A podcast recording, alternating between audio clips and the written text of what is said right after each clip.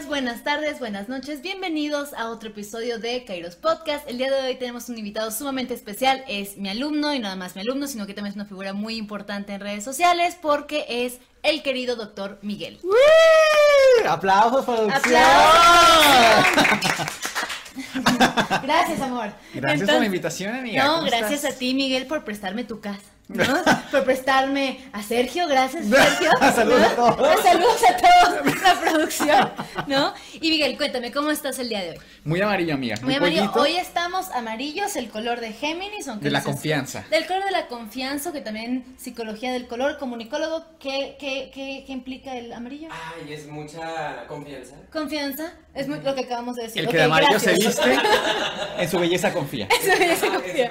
Exacto. Entonces, el día de hoy vamos a tocar un tema que, pues justamente por lo que también vino Miguel a, a tomar clases conmigo, que es el tema del estoicismo, ¿no? Y creo que es un tema bastante interesante porque mucha gente habla del estoicismo y tiene una mala concepción, de hecho, de lo que es el estoicismo, ¿no? Como Claro. estar serio, como no tener sentimientos, como tener una postura incluso hasta apática hacia la vida, cuando es en realidad todo lo contrario, ¿no? Y este episodio justamente lo llamamos No puede ser Beyoncé, ¿no? Porque muchas veces el estoicismo tiene eh, prácticamente eh, la, la intención, más que nada, de decir, hay cosas que no están en nuestro control. Totalmente. Y todo aquello que no está en nuestro control, ¿qué es, Miguel? Inútil imprimirle energía, tiempo, esfuerzo. Exactamente, ¿no? Porque lo que no está en nuestro control, ¿qué es? Justamente que las circunstancias externas y también las personas. Y muchas veces nos frustramos tanto porque no podemos controlarlo de afuera, ¿no? Porque prácticamente lo que único que tenemos control es de nosotros, ¿vale? Y eso también es hasta cierto punto... Vamos viendo. Sí, termina siendo complicado porque ni siquiera a veces muchos no tenemos a, a veces hasta inteligencia emocional, ¿no? O sea, casi nadie. O sea, casi nadie, ¿no? Es, es complicado, ¿no? Pero justamente esta parte de no puede ser Beyoncé es cuando uno se enfrenta, ¿no? A cierto tipo de circunstancias en la vida donde se da cuenta de que no puede seguir viviendo de la manera que antes vivía, de que no podemos seguirnos amargando porque está el COVID o porque las cosas no siempre salen como queremos o como pensábamos, porque la vida va a ser así. ¿No? Muchas veces esta idea de control es algo que se nos va de las manos, incluso creo que nos hace vivir un poco más infeliz. ¿Qué crees tú. Miguel? Sí, bueno, partiendo de que, qué onda con el estoicismo, ¿no? Michelle ya tiene varios videos en su canal, vayan a verlos para que tengan todo el contexto necesario. Pero me parece que, y dijiste algo muy interesante ahorita, inteligencia emocional y lo conectaste con el estoicismo. Tú y alguna vez platicamos de que para practicar el estoicismo, ciertamente se recae en un privilegio inicial para poder practicarlo. Y resuena mucho con la historia del estoicismo per se, porque ¿quiénes estuvieron detrás del estoicismo? Gente muy acaudalada como Séneca, pero también gente que era esclavos de Nerón, por ejemplo, como Epicteto. Entonces, dices, gran alumno, claro que sí, una estrellita dorada para mí, Sí. préndame la luz, por favor, de este lado. No tenemos luz No hoy. tenemos luz. A ver, ahí está. Ah, ya. ¿Vieron esa técnica? Mira, ¿otra vez? ¡Epa! ¿Qué tal? Pero déjala prendida, papi. Ahí está. ¿A poco no cambia uno? Como que tiene ideas aquí, uno florece más. Y, y me resuena mucho eso porque entonces el estoicismo ahorita resuena mucho, por ejemplo, en, en Nueva York, ¿no? Es como la élite, es quien puede hacer estoicismo. Parece, no sé a ti, tú que tienes muchísimo más conocimiento y experiencia en el tema, que el estoicismo podría para gente muy externa al término parecer hasta algo religioso. Sí. ¿No te ha pasado? Eh, yo creo que, yo creo que mencionaste algo muy importante, Miguel, que es la parte de que a veces para ser estoico hay que hacerlo es una condición de privilegio. Cuando en primer lugar el estoicismo no se crea una condición de, prive- de privilegios. No sé si te acuerdas las primeras clases que hablamos que el estoicismo se crea en un momento donde las personas prácticamente perdieron toda su identidad. Acababan con todo esto de la conquista de Alejandría, ¿no? Y que se estaba pues justamente expandiendo el imperio de Alejandro Magno. Las personas empezaron a perder su identidad, empezaron a perder también sus ciudades, se ma- mataban prácticamente a todas sus familias Sí. y se empezaron a preguntar entonces quién soy.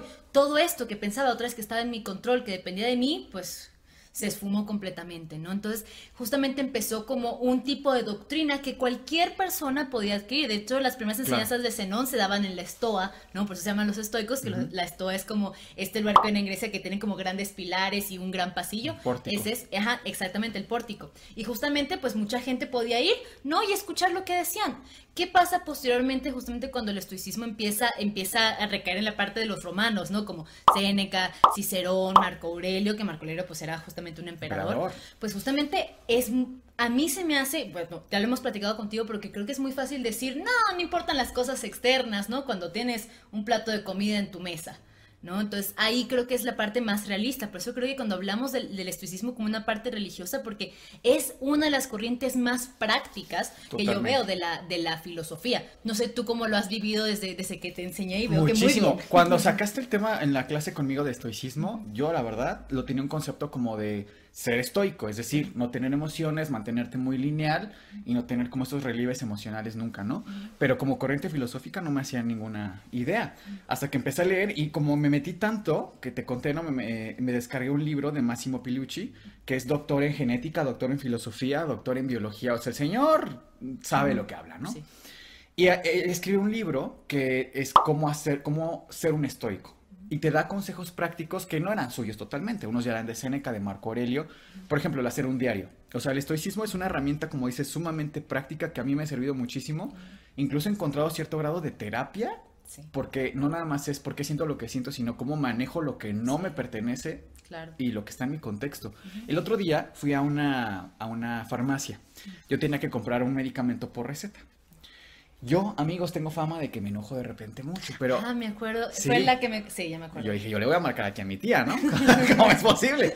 Entonces llego a la farmacia y la señorita, con una actitud nefasta, me dice, no, no te lo voy a vender. ¿Por qué no? Porque no tiene firma. Aquí está la firma. No, pero no. No me quería dar razones, no me dejaba explicar. Yo entré en una frustración. Yo dije, bueno, si yo aplico los conocimientos del estoicismo a esta situación, tal vez salga de ella. Ok. ¿Qué es lo que yo puedo manejar aquí, lo que yo puedo controlar? Voy a concentrarme en lo que sí puedo. Pero eso no me quitó frustración realmente. O sea, hay situaciones que aunque tú no controlas, son frustrantes, porque además el ir a recetarte un medicamento a ti o a tu mamá o a tu papá te frustra, porque es su salud. Entonces, yo creo que el ejercicio mínimo aquí es también saber que el privilegio es tener tus necesidades básicas bien, cuidadas. Exacto. ¿Cómo le pides a alguien que sea estoico cuando no tiene para comer? ¿Cómo le pides a alguien que sea estoico cuando no tiene un techo? O sea, creo que sí hay necesidades básicas y luego ya jugar herramientas que te puedo ofrecer. Completamente. Y de hecho me acuerdo de una de las prácticas que aparecía en el libro que acabas de mencionar de cómo ser un estoico, que decía, eh, bañate de vez en cuando con agua fría. sí. ¿Qué pasa cuando las personas lo que único que tienen en su casa es agua fría? Son más estoicos que todos nosotros que nos bañamos con agua caliente. Y creo que, me acuerdo ese día que tú me comentaste, creo que fue el día anterior y después tuvimos la clase, eh, que también te dije es que también es válido estar enojado, también es válido frustrarse y sentirse mal, pero creo que algo que hacemos hoy en día y que también es es una mala concepción de los estoicos, es que no sienten nada, ¿no? El estoico dice, te dice, claro que las situaciones externas te van a causar algún tipo de emoción y te puedes enojar, te puedes estar alegre, triste, feliz, etcétera, etcétera. Lo puedes sentir. Ahora, ¿cuál es el problema acá o esto o esto a qué monta? Justamente la gestión emocional que podemos tener con aquellas circunstancias que van más allá de nuestro control. Tú tal vez no puedes controlar que la señorita te diera el medicamento, no, por más, por, más, no sé, ay señora, señorita, ándale, le traigo un café o cualquier cosa, ¿no? No lo iba a hacer. Entonces ahí justamente dices, no está en mi control, igual me frustra, también dejarnos sentir frustrados. Creo que esto es un tema muy importante y era cuando hablábamos de las pasiones en los estoicos, ¿no? Claro. Eh, las pasiones es algo que hoy en día creo que se ha estudiado mucho más, como también a través de los trastornos eh, eh, mentales, ¿no? Por ejemplo, una persona que tal vez está teniendo un ataque de pánico, que está teniendo, no sé, un ataque, no sé, de esquizofrénico, etcétera, ¿cómo le vas a decir, ay, sé estoico, ¿no?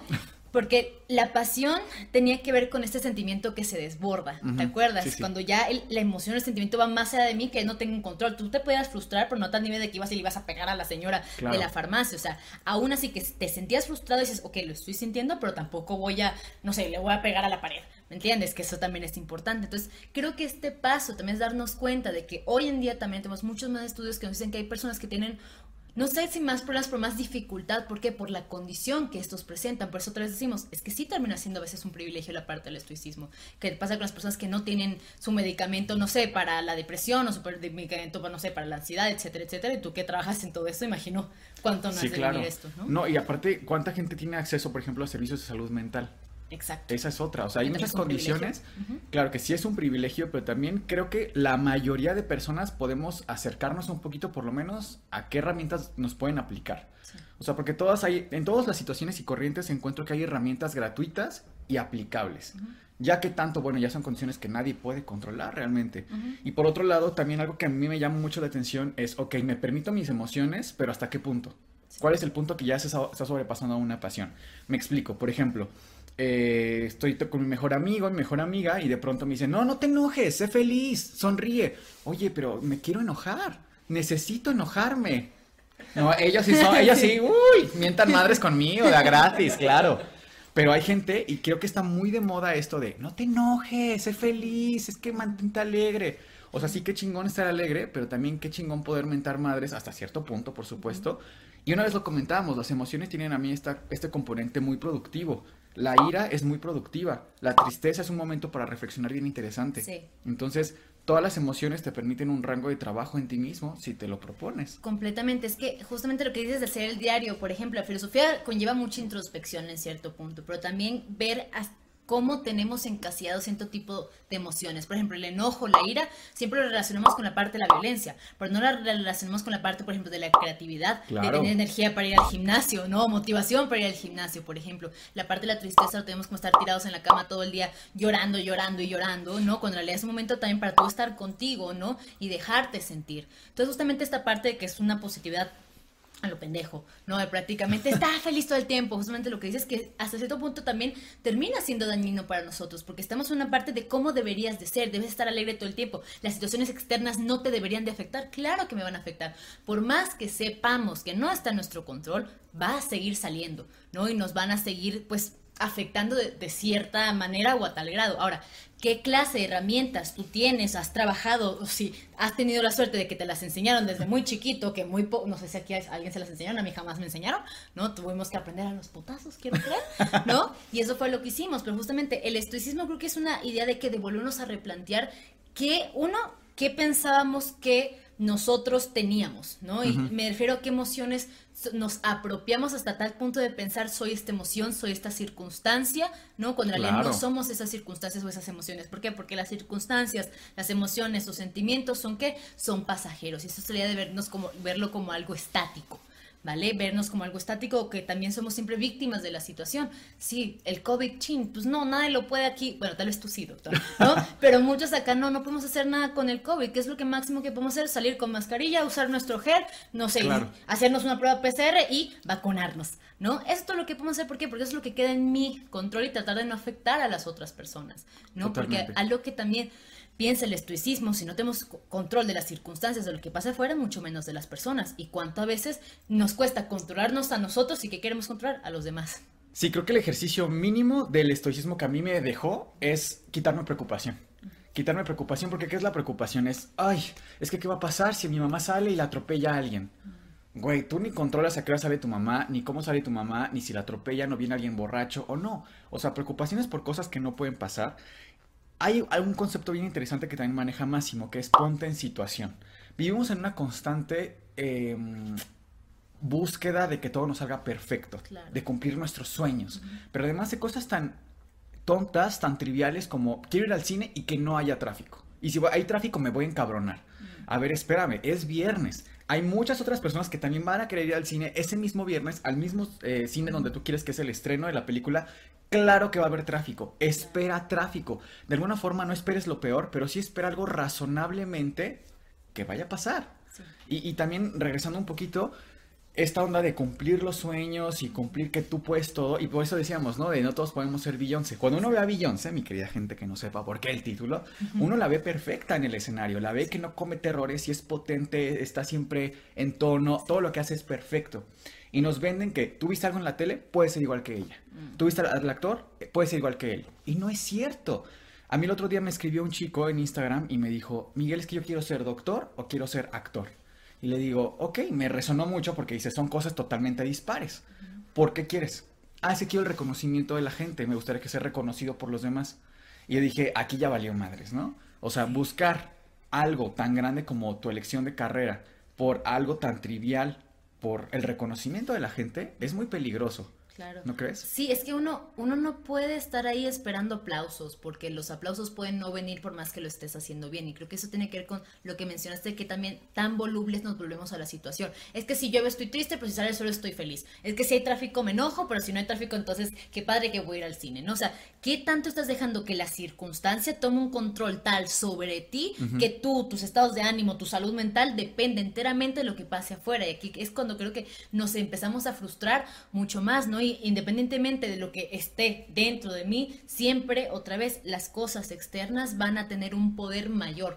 Por ejemplo, cuando estamos justamente hablando de lo de Beyoncé, mencionamos este tema de hay cosas que quedan en mí. Yo puedo estar, no sé, metiéndome a millones de clases de canto y de baile. Me meto con Miguel, que él baila de Iris, ¿no? Lo puedo estar haciendo y practicando. Y por más que yo quiera, amigos, a mí no me da la voz, ¿no? Por más que yo practique, yo no canto bien, ¿no? Entonces, querer ser Beyoncé, para mí, por ejemplo, es imposible porque también es conocer mis limitaciones. ¿no? También es conocer qué habilidades, ¿no? Yo puedo tener y conforme a yo crear mis metas y objetivos. ¿Por qué? Porque las metas y objetivos también, ¿qué pasa? Se actualizan, ¿no? Las metas y objetivos también van cambiando. Yo también me tengo que poner una meta real diciendo, por más que le entrene así que ah, incluso hasta entrene tan fuerte como lo hace Beyoncé, jamás me va a salir ser Beyoncé. ¿Por qué? Porque soy Michelle, ¿no? ¿Y cómo sabrías que un objetivo sí es aplicable para ti. ¿Cómo sabes que tú de verdad no puedes ser Beyoncé? Porque Beyoncé finalmente existe. Claro. ¿Cómo supo ella que podía ser Beyoncé? Y yo creo que tiene que ver con exponernos a las situaciones. Es lo que eso que tú mencionabas al principio, decir, bueno, no voy a ir, al cine porque es viernes y todo el mundo va al cine. Pero es que también,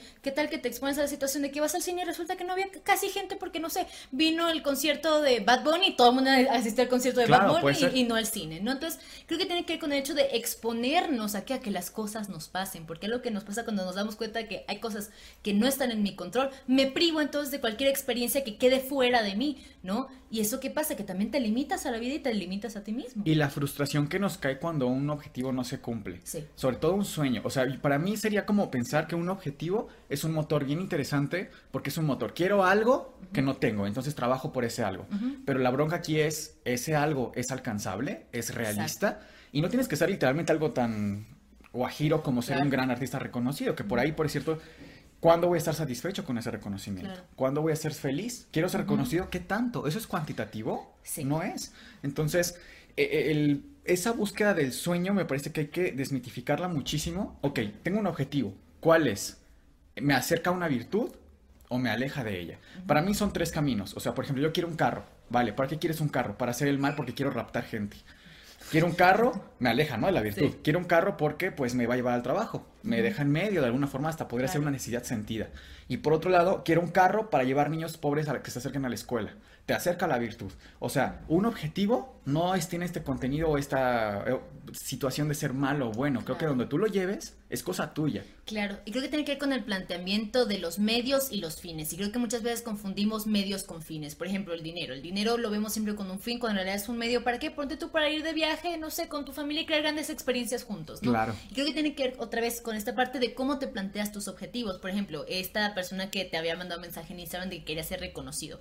Pero es que ese es el medio para un fin, siendo reconocido mientras haces la carrera que tanto te gusta y te encanta y te sale, ¿qué tal si te reconocen? Qué padre, porque puede ser que... Es un extra. Exacto, es un extra, es un plus. Y qué bueno, obviamente el reconocimiento es algo que los seres humanos siempre van a buscar. ¿Por qué? Porque es como decir, me ven, ¿sabes? Existo para las demás personas y se ve que mi esfuerzo se ha reflejado en mis acciones y los demás también lo pueden ver. Que es un sentimiento a cierto grado de satisfacción interna, pero no puedes hacer que toda tu satisfacción venga del exterior, porque estás en el momento que no te aplauden, en el momento que no te reconozcan, ¿no? Vas a tocar fondo, prácticamente, que tiene que ver con qué, con cómo podemos lidiar con esas situaciones. El coche, el coche es un medio para qué, para un fin, ya sea raptar gente, como dice Miguel, para llegar a tu trabajo o para ayudar a niños a llegar a sus escuelas, por ejemplo.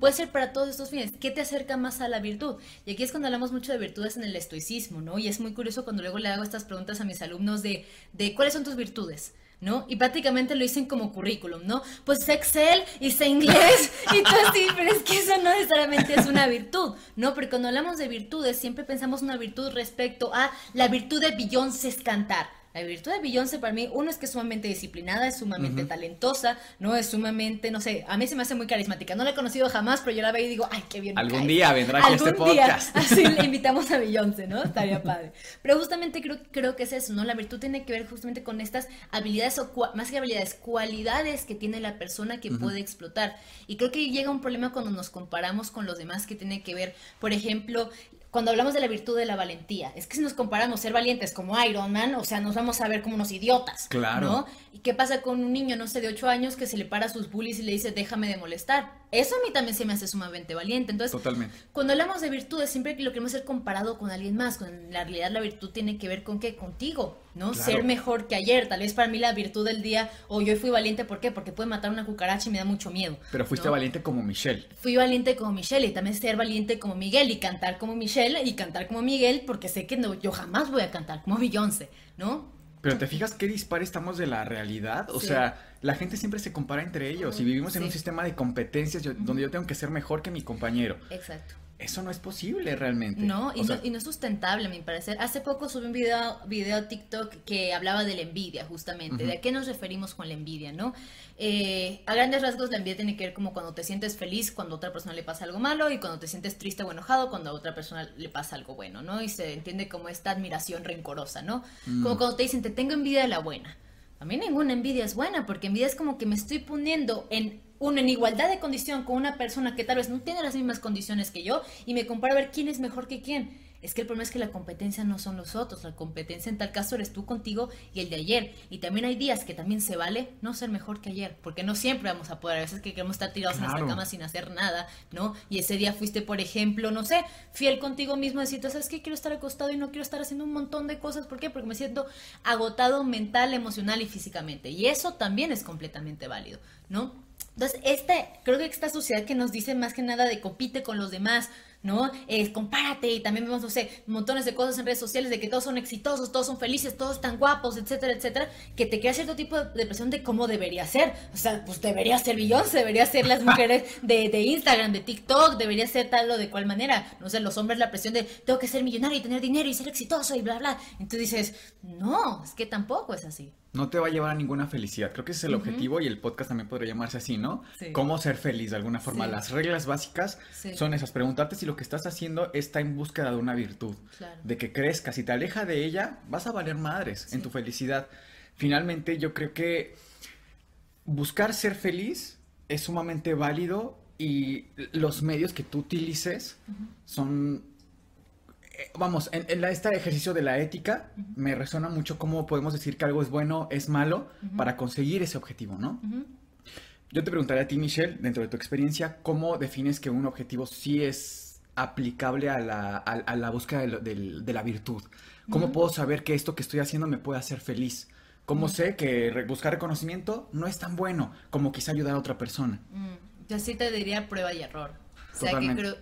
¿qué es lo que pasa? Eh, creo que muchas veces, otra vez, no sabemos que estamos siendo virtuosos tal vez hasta el momento que vamos y lo practicamos. No sabemos que estamos siendo valientes hasta que voy y mato a la cucaracha, ¿sabes?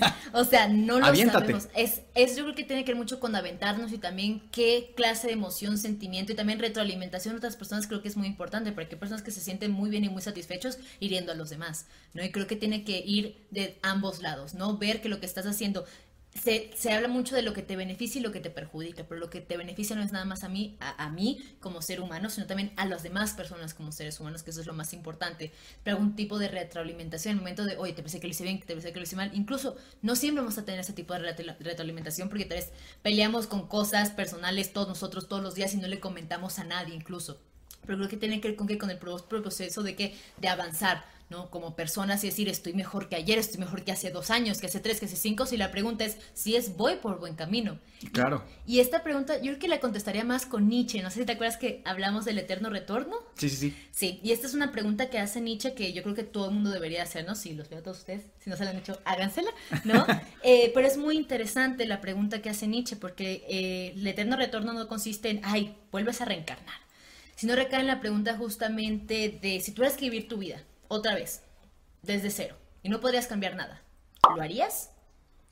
Si la respuesta es no, la cosa es, pues ponte a hacer algo ahorita, ¿no? O sea, ponte a hacer algo para que creas que tu vida vale la pena de ser vivida dos veces, ¿no? Y si la respuesta es sí, es sigue haciendo lo que, lo que has hecho, ¿no? Y si lo tienes que volver a hacer, no te arrepientas de cierto tipo de cosas que haces, ¿no? Herir a una persona de una manera, pues tal vez intencional, ¿no? O ser, no sé, malo con las demás personas, o ser manipulador o manipuladora, etcétera, etcétera, ¿no? Que tal vez mucha gente le puede causar satisfacción, pero yo creo que debemos hacer un estudio bastante detenido de nosotros, decir, a ver, me considero una buena persona si estoy manipulando, si veo a los demás como un, me- como un medio y no como un fin, que ahí está también la pregunta del- de la virtud, los demás ¿Y siempre son cómo, cómo también pensamos que esto de ser feliz es igual o equivalente a ser productivo? Exacto. ¿No? En esta sociedad es muy común pensar, chin, este día no valió la pena porque no hice ni un peso, no fui a trabajar, me la pasé echado en mi cama, no vale la pena. Y tú me preguntas, ¿tú quisieras repetir un día de tu vida que te la pasaste echado en tu cama? Probablemente no. Esa sería mi primera respuesta. Pero después analizas y es cómo pasaste ese día echado en tu cama. Una vez platicamos del poder de la contemplación y de cómo la contemplación es, digamos, echar una hueva considerada y no intelectual, pero sí consciente. Exacto. Una, una flojerita consciente. Sí. Y casi nadie lo hace. Nuestra flojera es tirarnos a ver Netflix nada más y Sí. tan tan. Y Te preguntaste que cómo te sientes hoy, Exacto. qué onda contigo. Exacto, de hecho, eso es algo que mencionamos en el libro de Bill Chulhan, La Sociedad del Cansancio. Es que me traje mi paca de libros, dije, ¿qué tal? Que los mencionamos y no los tengo a la mano. Entonces, para que si le quieren adquirir este libro, Cuéntanos un poquito de qué va, de sí, qué es trata. que, es que justamente eso era lo que quería mencionar. Eh, habla de esto, ¿no? De que tenemos que, la idea de que ser felices tiene que ver con ser productivos. Y creo que eso tiene que, es, que ver con algo sumamente dañino de, es que tengo que estar todo el tiempo siendo útil y tengo que este- estar todo el tiempo trabajando y mientras más tiempo trabaje, más feliz voy a ser porque pienso en mi futuro y soy una persona que ve, es que prácticamente nos estamos autoexplotando bajo de lo que queremos que ha de ser el éxito. ¿Qué pasa cuando terminas la semana? Estás agotado, ustedes que son doctores lo han de saber mejor que muchos nosotros, de nosotros, ¿no? Porque terminas agotado, ¿no? Mental, emocional, físicamente y dices, ah, Oye, es- pero soy es que feliz. Es ¿no? absurda Sí. la presión que nos metemos Sí. en siempre sonríe, siempre sé feliz, siempre Sí. productivo, que eso, esa misma búsqueda de la felicidad es lo que nos hace infelices. Exactamente. Y yo creo que buscar tanto la felicidad no la hace hasta cierto punto, creo que orgánica. Sí, hay que, es importante buscarla, pero todos los días con las cosas pequeñas. Y aquí es cuando metemos, meter el tema de, de la ataraxia, que tiene que ver con la Claro. filosofía estoica, que la ataraxia sí lo combina con un sentimiento de felicidad, pero tiene que ver más que nada con este sentimiento de plenitud o de paz. Es decir, estás bien con las cosas que has hecho. ¿no? No siempre vas a estar en un sentimiento de éxtasis 24/7 porque confundimos felicidad con alegría. Estás sonriendo todo el tiempo y eso no necesariamente es felicidad. Claro. Yo yo creo que yo he experimentado mucho mejor la felicidad cuando digo me siento, me siento bien con quien soy, me siento bien con lo que he hecho hoy, aunque sea tirarme en mi cama, ¿por qué? Porque lo necesitaba, ya sea reflexión, ya sea, a veces sí queremos ver nuestro Keeping Up with the Kardashians y está perfecto, ¿no? También está bien, ¿no? Pero tampoco va a quemar todo mi cerebro viendo nada más Keeping Up with the Kardashians, ¿no? Creo que también tiene que ver con una justa medida de las cosas y decir, no me tengo por qué presionar de ser feliz o estar alegre todo el tiempo, porque otra vez es también poder experimentar la frustración, el enojo, la tristeza, porque hay un punto que la felicidad per se deja de tener algún tipo de valor o sentido, no se disfruta tanto cuando siempre hay felicidad. Claro, necesitas la ¿No? que exista la tristeza para valorar esos momentos altos en tu vida. Exactamente. Todo el tiempo. Exactamente, con mucha tristeza también. Yo creo que hay un momento que llegamos a la apatía total de pues yo no siento nada y ha sido tantos sentimientos fuertes y duros que dices, ¿sabes qué? Hasta aquí. Oye, por ejemplo, los influencers que siempre te dicen, estoy feliz y siempre es perfecto y miren lo que me llegó y tal. A mí me encanta, y no quiero decirlo con mucho morbo, pero me encanta ver gente real. Porque ves que sí pueden pasar ciertas cosas y así como un día te sentaste a llorar porque te sentías de la patada y porque a todos se nos va a morir alguien, también está padre los momentos altos. Claro. Pero siento que sí es muy vendible la felicidad, es un muy buen producto, tanto así que de pronto también lo es la tristeza. Por ejemplo, tenemos a Adele, ¿no? O sea, ella que vende, es la reina de los corazones rotos. Sí. Te vende una tristeza que hasta es rico tirarte, escuchar Someone Like You y no, por Dios, ¿no? Está bien Claro. rico porque dices, oye, es que esta emoción está padre sentirla, también la tengo y es bonito. Y yo creo que así también con todas las emociones, todo el rango de emociones que podemos tener, es bonito permitirnos sentir esas emociones, darnos la licencia de qué queremos. Y también algo referente a todo esto es, se vale rendirse, se vale decir, no pude, no pude. Creo que los sueños es una, un objetivo sumamente romantizado.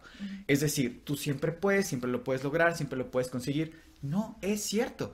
Yo recuerdo que estaba en la UVM estudiando medicina, esto ya tiene algunos años, y estaba, yo duré ahí tres meses. Más o menos la UVM en esa época me salía en 10 mil pesos al mes, entre lo que había que pagar de comida, transporte, colegiatura, uniformes, todo lo que quieras. Yo no podía pagar 10 mil pesos al mes, pero ni de chiste. Y después de ir a la escuela, me iba a vender gelatinas, iba a Blockbuster en aquellos años, cuando existía el último Blockbuster de aquí de Querétaro, y, y era una joda, era una joda y dormía dos horas de repente, pero honestamente, con toda humildad, sí era el mejor alumno que tenía la UM de esa generación, pero sin problema.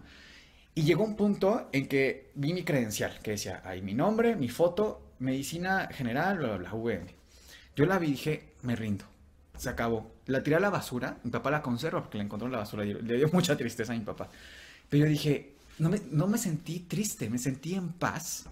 Me sentí como esas escenas de película donde llega el gladiador de rodillas después de la pelea y cae en un sueño profundo. Esa necesidad de descanso. Y creo que re- rendirse es una necesidad muchas veces. Decir, no pude y creo que está bien decirlo. Yo pensaría que es necesario hablar más de temas como la muerte, de rendirnos, de decir, hasta aquí llegué, ¿no crees? Claro, yo creo que esto es, esto es muy cierto porque el, el aprender a rendir es aprender a decir no soy Beyoncé, ¿no? El aprender a rendir es decir, ¿sabes qué? Hasta aquí. Y yo creo que también es válido. Creo que no nos enseñan a perder y no nos enseñan a perder nuestros sueños, nuestros objetivos, una carrera, ¿no? Nos, nos enseñan a perder seres queridos. O sea, creo que lo fuerte de todo esto es darte cuenta de que eres un ser humano, pero creo que tampoco está muy normalizado el hecho de rendirse, no está normalizado el hecho de tener otros sentimientos que no sea alegría, como tú dices en las redes sociales, que vemos a nuestros influencers favoritos, ¿no? Eh, votando por el Partido Verde. Saludos cordiales. Saludos cordiales. Anexamos fotos. Sí. ¿No?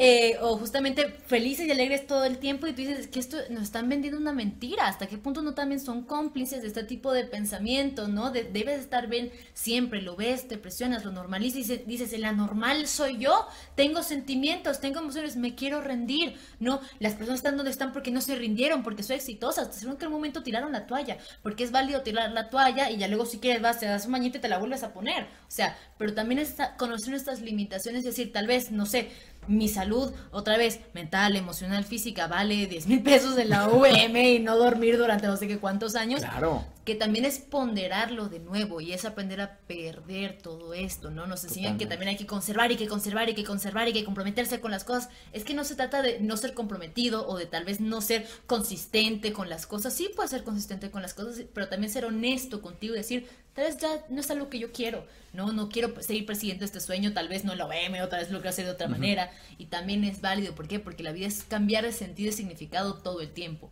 ¿no? ¿Cuál ha sido el momento en tu vida que has dicho, de verdad el estoicismo aquí fue clave para mí, que dices, yo necesitaba esas herramientas para sobrevivir? Me encanta que me haga una entrevista en mi propio podcast. Claro, prepárate porque fue la primera. Sí, no, No, eh, yo creo que el primer momento donde me, me tuve que dar cuenta que debía ser estoica, bueno, es que compartiría muchas cosas, pero cuando vez había muchos problemas familiares en mi casa, creo que este sentimiento de impotencia de no puedo hacer nada, porque soy una niña, no me puedo salir de la casa, nadie me va a contratar a Claro. esta edad. Creo que el sentimiento de decir, aceptar, así es la situación, de decir, no puedo hacer nada para cambiar a mis papás, no puedo hacer nada para cambiar mi situación en Venezuela, que estaba horrible, ¿no? Michelle de 14 años cambiando un país, no, no iba a pasar, ¿no? Pero creo que tenía que ver con, acepto que esa es mi situación y trato, uno, intenté desapegarme, no siempre ayuda a desapegarnos de la situación, pero creo que tiene que ver mucho con esta parte de decir, esto es lo que me toca y qué puedo hacer yo para que o no me afecte tanto o lidiar con esto de la mejor manera. Es decir, ¿sabes qué? Esta, estas son, esta es mi familia,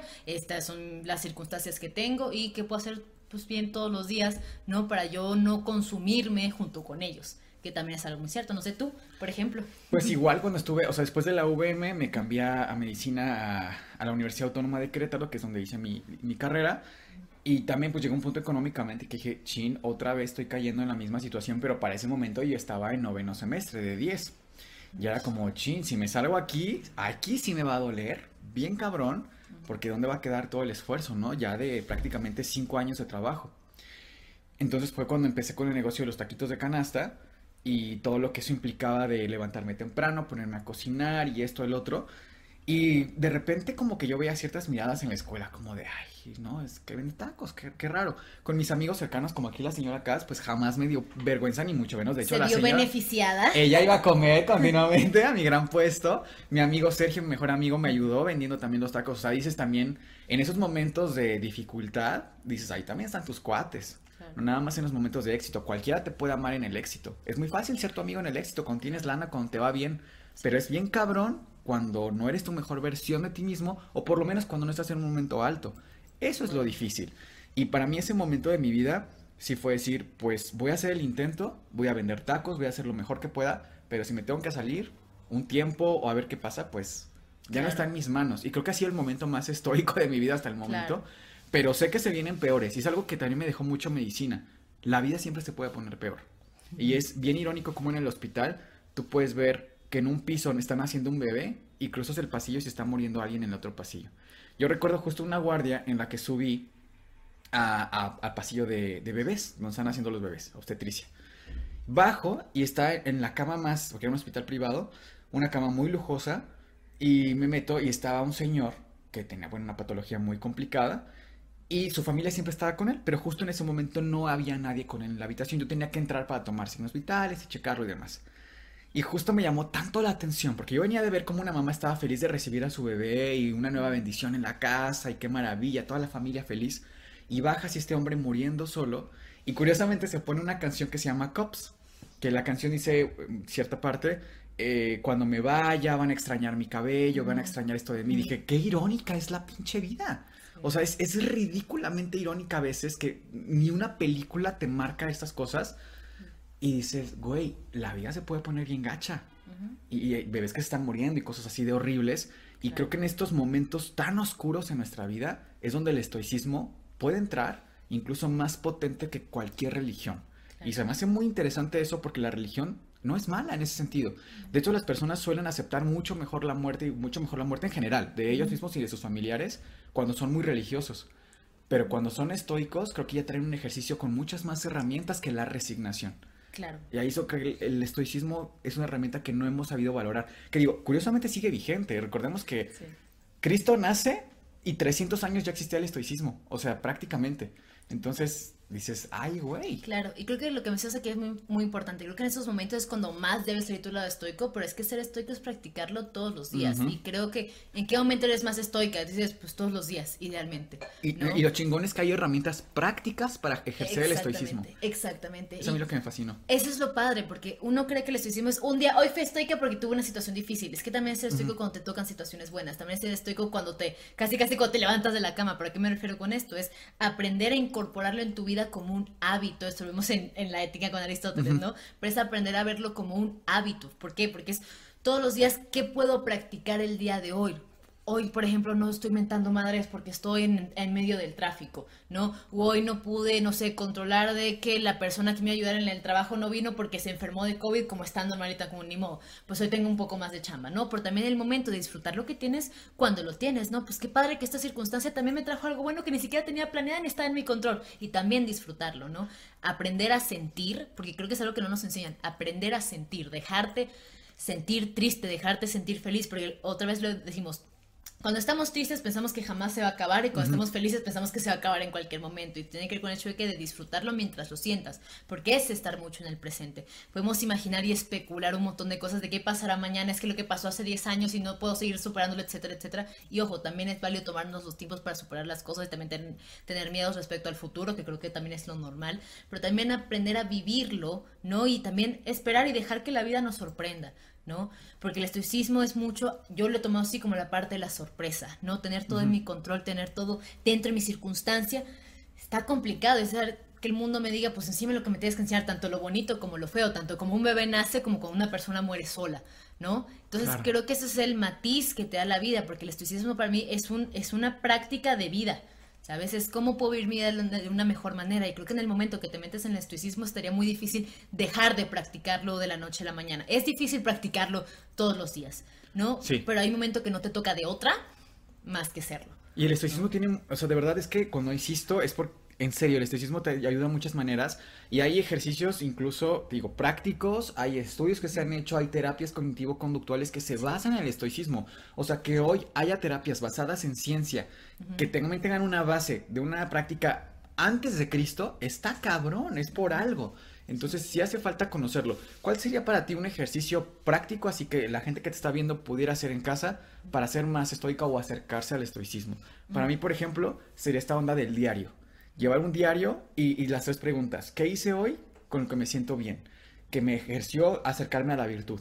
¿Qué hice hoy que me alejó de eso?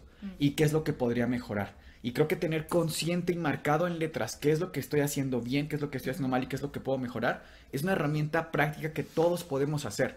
Sí. Prácticamente. Quiero pensar que es poco privilegio que se requiere para eso. Claro, yo creo que esa es una gran práctica. Otra que a mí me gustaría eh, a todos ustedes, que me gusta hacérmela a mí, es hacerme consciente de cómo me siento.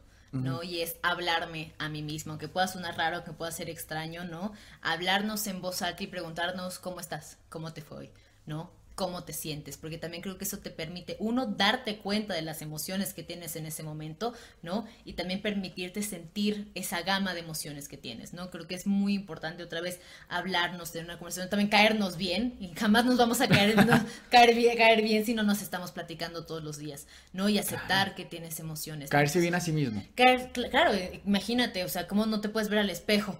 ¿No? O sea, eso está muy cañón y creo que aprender a estar con nosotros, con incluso las emociones que no nos gustan, porque no está, no es bonito tampoco sentirse triste y tampoco es muy bonito luego sentirse, sentirse, no sé, muy enojado, etc. No, no, pero también es aprenderte a sentir y a estar en una situación que te incomode incluso y ser muy honesto contigo. Y a veces no, si puedes hacer este ejercicio, para mí ha sido uno de los ejercicios más fuertes, ¿no? Pero a veces o escribir o decir en voz alta todas las cosas a veces malas o negativas que pienso de mí, de las cosas del mundo, externarlo. Luego hay cosas que ni siquiera las puedes escribir en papel. Imagínate decirlo en voz alta. Como que uno, a mí, para mí ya lo hace mucho más real y también me ayuda a externarlo porque digo, hay momentos que digo, estoy loca o sea, que digo, o sea, ¿de dónde me saqué esto que acabo de decir? Digo, es que no tiene pies y cabeza, pero también te confronta mucho, ¿no? A verte, no nada más desde primera persona, sino desde tercera persona, decir, ok, esto tengo en mi cabeza. No, tanto lo bueno como lo malo, ojo. Pero también lo malo es lo más fuerte, ¿no? Así de, ay, me quiero muchísimo, ¿verdad? De, lo que no te gusta, como que no. ¿Te imaginas un ejercicio donde tú te sentaras en media y juntaras a tus 10 mejores amigos a que te digan tus verdades? Está que cabrón, Bueno, Miguel, de eso queríamos hablar ah, aquí. Es una intervención. es, la intervención de Miguel, ¿no? Estaría buenísimo, ¿no crees? Es que está fuerte. Yo creo que estaría muy bueno, ¿no? Y que haya este rebote, pero también hay que aprender a ser estoico en esa situación y decir, tal vez sí, sí tengo cosas malas. Y no solo eso, aguantar. Aguantar. O sea, no cualquiera aguanta que te diga. Imagínate, es que de verdad yo me imagino sentado 10 amigos míos, mis mejores amigos. Sí que me digan, ¿Ah, esto? No, claro que no, tengo cuatro, pero gente que considera diez, vamos a poner ocho, punto medio. No, imagínate lo que hay que aguantar, esa tolerancia a los comentarios, porque además gente que te conoce, no es un extraño, es gente que te conoce de pie para que aguantar eso, hijo de su madre. No, no debe ser sencillo, honestamente. Pero a mí me gustaría hacerlo, fíjate. Sí. yo creo que... Van, en cámara. Comenzamos. A ver si sí es cierto. y que baje tu papá también. Todos aquí. eh, ya somos las cuatro aquí. Nos falta mi terapeuta y ya chingue mi madre, ¿no? Bueno, en la sesión tal me habías dicho, ¿no? Hablaste mal de Cassandra, sí. ¿no? es cierto. Vas, Cassandra, devuélvesela. ¿No? ¿Lo harías? ¿Lo aguantarías? Yo no sé, yo creo que sí me quebraría. Creo que podría estar ahí sentada escuchándolo, pero sí creo que me dolería, porque creo que muchas cosas que podrían ser mis amigos son cosas que yo ya sé, ¿no? Ah, Entonces es como que de, al decir se nota, ¿no? Es ah, claro. como... Como chin, si era verdad. Sí, ¿no? Pero yo creo que estos años he sido más capaz conmigo de sincerarme respecto a las cosas que no me gustan, las cosas que debo mejorar, también las cosas que me gustan, ¿no? Pero también creo que estar en un cuarto que te lo digan no es lo mismo pensarlo todo el día o algunas veces a que te lo digan, ¿no? Entonces yo creo que yo sí creo que me quebraría. Por más que diría, sí tienes razón, ¿no? Diría, tal vez... ¡Auch! Ouch, o decir, tal vez es una persona que tú amas, tú tienes esa percepción de mí, o puedo preguntarme, ¿qué hice para crear esa percepción? O, o decir, o tal vez no me conoce tanto, pero tal vez es mucho de, o sea, ¿qué estoy haciendo yo que hace que las personas me perciban de esta manera? Porque también te encuentras mucho contigo en este momento. Sí, hay gente que te dice, a mí no me hables de este tema. Un amigo cercano que a mí me dice, no quiero que me hables de esto, no quiero que me digas esta verdad. Yo digo, ¿somos amigos? Sí. O sea, porque qué, padre tener cuates. Claro. Ay, qué lindo te ves hoy, qué, linda, qué lindo cabello, qué linda chamarra. Yo te pregunto, un amigo, regresando, mezclando todo el tema un amigo que quiere ser cantante, por ejemplo. No es contra ti, Sergio, ¿eh? un amigo que quiere Tú no puedes ser Beyoncé. Sergio sí canta bien. Pero imaginemos que Sergio, por ejemplo, que no cantara ni una mierda. O sea, de verdad que no diera una pinche nota. Y él quiere ser cantante y su sueño es ser cantante. Tú como su mejor amiga, ¿se lo vas a decir? O sea, ¿cuál es el límite? Y prudencia también, por supuesto. Pero ves que el chavo va a audiciones y le mete y se mete a clases y dices, ching, es que ni las mañanitas le salen al güey, ¿no? Y dices, güey, canto mejor yo. ¿Qué, qué está pasando aquí? Objetivamente, canta de la mierda. ¿Qué onda? ¿Se lo dices? Claro que se lo debes de decir. Yo creo que cuando eres un amigo de una persona, debes decir las cosas incluso cuando no las quiere escuchar. Hay momentos y lugares y la manera también en la que los dices Claro, es muy importante. No, yo soy sincero y soy honesto y si no, tú no lo aguantes es tu problema. Brutalmente ver, honesto. Brutalmente honesto Ah. que terminas cayendo en cruel y eso a mí tampoco me parece. Pero sí. Sí. creo que si son sus amigos, debes de tener la confianza. Ojo, tal vez, no sé, se le acaba de morir una persona muy importante a uno de tus amigos, ustedes no, amigo imaginario, ¿no? Alguien muy importante. Y dices, ¿sabes qué? Ahorita no quiero hablar de ese tema. Dices, ok, ahorita no, pero si ya llevas seis meses tirado en la cama y dices, oye, o sea, ya sé que te dolió la pérdida de tal persona, pero o sea, sal, no puedes estar así, o sea, etcétera, etcétera, etcétera, porque también es como, oye, despierta, que también son aquellas personas que nos acompañan. Ser estoico ese se ve como algo que es yo solo contra el mundo. Puta, los amigos ayudan un chingo, ¿no? La verdad Claro. es que sí, y aguantar, aguantar decir verdades también implica que te aguantes que te digan las tuyas, ¿no? Y pues bueno, Miguel, ya tú me has hecho muchas preguntas el día de hoy, ahora yo te hago una pregunta a ti. Tú, con el estoicismo y todo esto, ¿crees que incluso antes, ¿no? De conocer el estoicismo, tú ya aplicabas algún tipo de estas prácticas en tu vida? Totalmente. Sí, varias, repito, basadas en terapia cognitivo-conductual. Por eso me hizo muchísimo sentido cuando empecé Claro. a leer, dije, quiero saber más, porque si eso me sirve y me dices que hay toda una filosofía armada de esto que me está sirviendo, claro que quiero. ¿Dónde firmo? O sea, además, insisto, las herramientas son baratas, papel y lápiz. Puto papel y lápiz. Eh, bañarte con agua fría. Y no crean que bañarte con agua fría sales y ya es estoico. No. Eh, va de un concepto de saber que no siempre va a haber agua caliente. Y aprovechar esos momentos de agüita caliente y valorar, chin, hoy me tocó agua fría. Saber en mi cuarto todas las fregaderas que tengo, qué ocupo, qué no ocupo. Y esas mismas fregaderas, qué amistades ocupo, cuáles no, qué personas vale la pena tener en mi vida, cuáles no. Eh, eh, ser estoico también para mí es ser limpio en ese sentido. Buscar qué es útil, qué no es útil. Y como dice, soltar. En mi familia somos muy preocupones. Y desde que yo apliqué esto del estoicismo fue, ¿por qué me preocupo de cosas que yo ni controlo? O sea, preocuparme, imagínate todos los días estar, ay no, ¿y si el sol no sale mañana? No, Michelle, es que ¿cómo sabemos que no sale mañana? Explícame cómo. No Las mames, güey, o sea, déjalo ir. Claro. Y sientes una paz que yo, miren, no la cambio. Sí, y creo que justamente viene con el concepto de que trabajar en algo consta en darle tiempo, ¿no? Claro. Aplicar todo eso y pasa con muchos de mis alumnos que quieren aplicar ser estoicos y me dicen, lo intenté hasta el mediodía y ya luego fallé. Pero es que es normal que Claro. fallemos, porque tampoco ser estoico, uno, es muy complicado ser un estoico al 100 y serlo todos los días, a cada momento Claro. del día. Du- duermo estoico, como estoico. No es cuantitativo. No es cuantitativo, creo que tiene que ver con el nivel de esfuerzo y también saber y darnos cuenta de que vale la pena, de que el esfuerzo que le estamos poniendo vale la pena. ¿Para, ¿Por qué? Porque nosotros valemos la pena. Y el fallar, además, es un ejercicio increíble para el Claro. estoicismo, porque tienes un punto de referencia de chin. Aquí le grité a mi hermana porque me agarró media tortilla. O sea, pues no seas mamón, ¿no? Bueno, mañana no va a pasar. Exacto. O sea, el error es un ejercicio increíble. Es que para la parte del error también implica que la parte de la pérdida de que de que tengo que ser perfecto, que tengo que ser feliz, alegre todo el tiempo, de lograr mis metas a cada rato. O sea, creo que tiene que ver con esta parte de aprender a perder, aprender a fallar, aprender a equivocarnos. El aceptar nuestras imperfecciones nos va a acercar más a la felicidad que el querer ser perfectos. Exactamente. Anoten eso y pongan una, una sudadera una con playera, la frase. Sí, ¿no? me gustó. No, y al final pues sí creo que terminaré con esta frase de pues también aprender a saber que pues no puede ser Beyoncé, ¿no? De que no siempre puede ser todas estas cosas y que está bien, ¿no? Porque la idea es que seas tú. Claro, yo no quiero ser Beyoncé, yo quiero ser Miguel. Exactamente. Yo quiero ser Michelle. Y a veces Beyoncé, pero aún así, Michelle. ¿No? Pero bueno, Miguel, muchísimas gracias por tenernos aquí el día de hoy. Eh, no sé si te, te decir tus redes sociales, aunque a ti te conocen más que a mí, pero no sé si las quieres decir en el podcast. Claro que sí, me encuentran como soy Miguel Idiomas en mi canal de idiomas, soy Miguel en mi canal de pendejadas intelectuales. y me encuentran como dr.miguel Padilla en mis asesorías en Instagram. Muchísimas gracias, Miguel, por Gracias tenernos a aquí el día de hoy. Muchas gracias a ustedes por vernos. Ya saben que nos pueden seguir en kairos.podcast, a mí, a Michelle en Instagram como Cafeidos y en TikTok como Michiplon. Así que muchísimas gracias, espero que les haya gustado el episodio y nos vemos en la próxima. Bye. ¡Un aplauso, público! Bien.